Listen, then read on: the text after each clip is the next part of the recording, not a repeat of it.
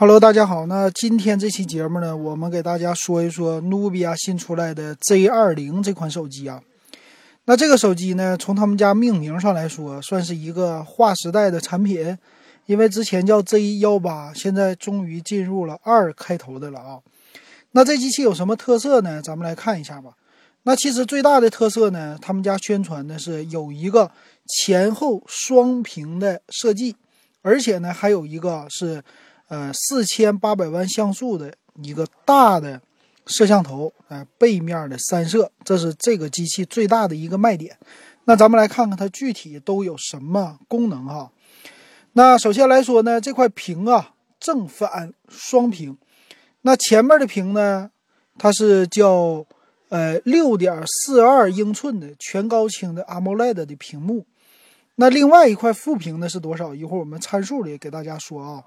那他说了，这块屏呢，在外面也有一层叫蓝宝石玻璃给它来防护的，啊，看起来还不错，而且呢，可以玩息屏显示，哎，息屏显示是一个 AMOLED 屏幕的一个特点哈，哎，这个主要来说，他家最丰富的是前后双屏的一个息屏显示，这一点和别人是都不一样的，等于说给你一个双份儿的啊。还有呢，叫炫酷灯效，这主要是背面的那块屏。它作为一个副屏呢，我可以给你加一些独立的效果。那这一点上来说是一个创新呐。之前呢，只是有一个息屏或者简单的小的这种哎效果，但是呢，这回他给你搞一个，这属于是一个壁纸了啊，放在副屏上。那这样的话呢，无论是你玩游戏还是干嘛，这块副屏看起来。呃，让你的背盖非常的个性化，看起来非常的好看啊，这是它的一个卖点。我觉得这创新挺好玩的。还有呢，他们家叫双屏多任务啊，因为他们是最新的叫努比亚 UI 支持叫双屏多任务。呃，它这里说的是主屏浏览信息，副屏查看通知，也就是说，哎，你正面在看什么，翻过来你手机背面还能看另外一个。哎，这一点上来说，好像是看起来我这一个手机变成了两个手机的感觉哈。切换任务我比别人的手机都快，我前后一翻就可以了。他们家这官方的介绍呢，好像前面你在刷一些微博啊，在刷什么，背面呢你就可以控制音乐了啊。这一点上挺好玩的。还有呢，叫副屏专属空间有一个功能，也就是刷刷一些的码啊，或者说。专门的一些快捷操作呀，他们放在副屏上有一个这样的独立的应用，也可以说呢，这次他们家出来的这个副屏方面玩的啊，比之前的 vivo 的 NEX 系列双屏版是功能更多的，也可以说它在这个上确实花了一些心思，开始玩副屏的功能了，这一点我觉得挺好的啊。还有呢，叫副屏虚拟按键，这主要是来说玩游戏的，呃，但是呢，玩游戏一般呢，在副屏上的按键啊，因为在手指上的操作来说不是特别好操作，但是有这个功能总比没有好，基本上就是能有两个操作的功能就不错了，叫左右两个虚拟的按键，哎，碰一下可能是呃有一些叫快捷的操作在里边的，那这是它的一个特色，还有。啊，也是升级到今年的一个旗舰，该有的是四千八百万像素的主摄，而且呢，看起来还有另外两个摄像头，主摄在中间。那它的造型呢，在背面的造型啊，这个主摄整个的位置啊，横过来的，有两个 LED 的闪光灯，非常像三星的 S 十在背面的那种横置的效果啊。这一点上来说，让它看起来就好看一些。啊，也是具有了一些旗舰机该有的一个样子，但是呢，咱们也可以说，就是不是在这个方面跟三星有一点过于太像了哈，好像有抄袭的一个嫌疑啊。那超广角是有了啊，三十倍数码变焦这点也有了，哎，这些都是不错的。还有超级夜景模式啊，这些拍照的模式全都有，而且因为有副屏呢。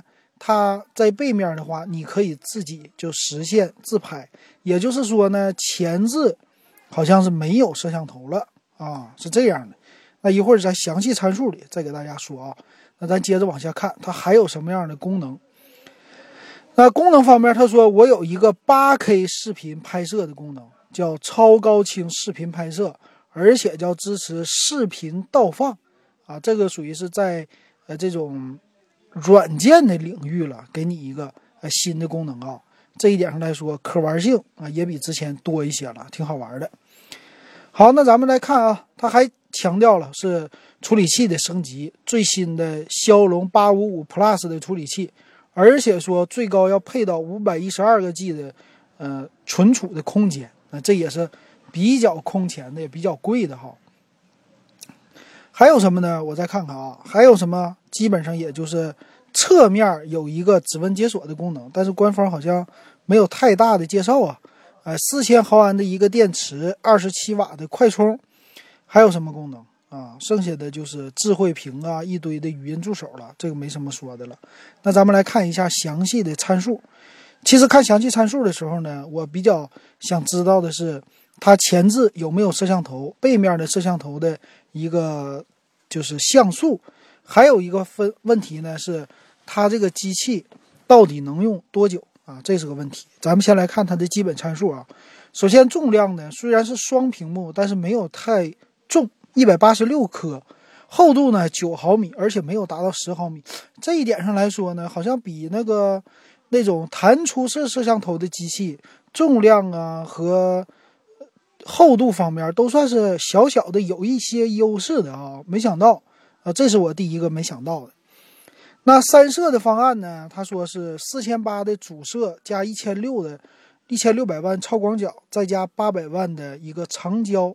哎，这个三个摄像头放在一起呢，也是还是 OK 的，并且呢，空前呢，他们家支持到八 K 视频的拍摄，这一点也是很多手机都不具备的。有些手机拍摄四 K 的，作为旗舰来说，有的都不支持啊，就两千多块钱的那种的。那这一点上，我觉得有点。不可思议，没想到啊！那咱们来看这主屏和副屏，主屏、副屏方面呢，主屏是六点四二英寸，二三四零乘一零八零，典型的一个呃十八比九的屏幕。那它是呃叫 AMOLED 的屏，那背面呢也是一个 AMOLED，但是呢它是五点一英寸，一五二零乘七二零，也就是说它们俩的在。显示的时候的比例是一样的，都是十九点五比九，并不是我刚才说的十八比九，就是相对于来说真正的一个全面屏的尺寸。而且呢，和之前的 NEX 双屏版不一样的地方是，副屏它是真正的属于十八点十九点五比九的这种全面屏。那之前呢，vivo 的 NEX 的问题，副屏呢它是正常的十六比九，但是显示的内容呢还是。按照十八比九来的，所以这屏幕两边少了很多的空间。那这一次直接就给你这种，啊，等于说和全面屏一样的比例了。所以正后在切换的时候，程序就不会有这种切换时候的一个问题了啊，就没有说来回要十六比九和十八比九之间随随意来回这么切换，那造成这屏幕的浪费啊。这一点上还挺好的啊。而且叫双侧指纹按键啊，这个就机身两边都有了，也是为了让用户在解锁的时候有一个良好的体验造成的。这两个，之前我看 NEX，呃旗舰版的双屏版，它就是两边都有一个电源键可以唤醒啊，这点上很有意思。那骁龙八五五 Plus 的处理器，这不用说了，比之前的骁龙八五五稍微提升了一点儿，提升多少呢？呃，官方的介绍的说，CPU 部分提升百分之四点二，GPU 部分提升百分之十五点四啊，也看起来就 GPU 提升的比较猛的啊。那内存呢，它有六 G、八 G 两个版本，存储呢中间的略过，只有一二八和五幺二两个版本，可以说一个是上天，一个是入地呀，两种版本。那 WiFi 方面呢，双频都有。蓝牙呢，用了最新的蓝牙五点一的技术，这个和别人家的也都不同，别人家都是蓝牙五点零，啊，这个宣传挺好的啊，挺有意思。那 UI 什么的咱们就不说了。那看起来呢，Type C 的接口它是呃支持的，但是三点五毫米的耳机接口，我在官方的介绍上并没有看到，那这个是一个问题吧？啊，听筒呢很有意思，也就是说，这个机器啊前后都有听筒，也就是说你用背面也可以接电话，前面也可以接电话，这是他们和别人家都不同的。而且前置呢是没有摄像头的，也就是真正的一个全面屏，在背面三个摄像头，省了一个摄像头的空间啊，这个也是很取巧的一个设计。但是呢，它的电池只有四千毫安，虽然重量比较轻，但是如果两个屏幕同时显示，这还是有一个问题的，也就是费电的问题。毕竟两个屏肯定比一个屏更费电。那这个问题呢，不知道官方他们怎么解决？这个要实机才能够看出来的啊。那咱们来看一下它的售价，售价呢，六加一百二十八 G 版呢是三千四百九十九，八加一百二十八 G 版是三千六百九十九。但是我并没有看到他们官方有五百一十二 G 版的一个价格。哎，这一点上来说，五百一十二 G 版看起来是不是一个噱头？但是呢，它也没有说支持 TF 卡的扩展。也就是呢，你看看买哪个版本更好，一个是六 G 内存，一个八 G 内存，差了两百块钱，啊，支持花呗分期，但是都要手续费啊。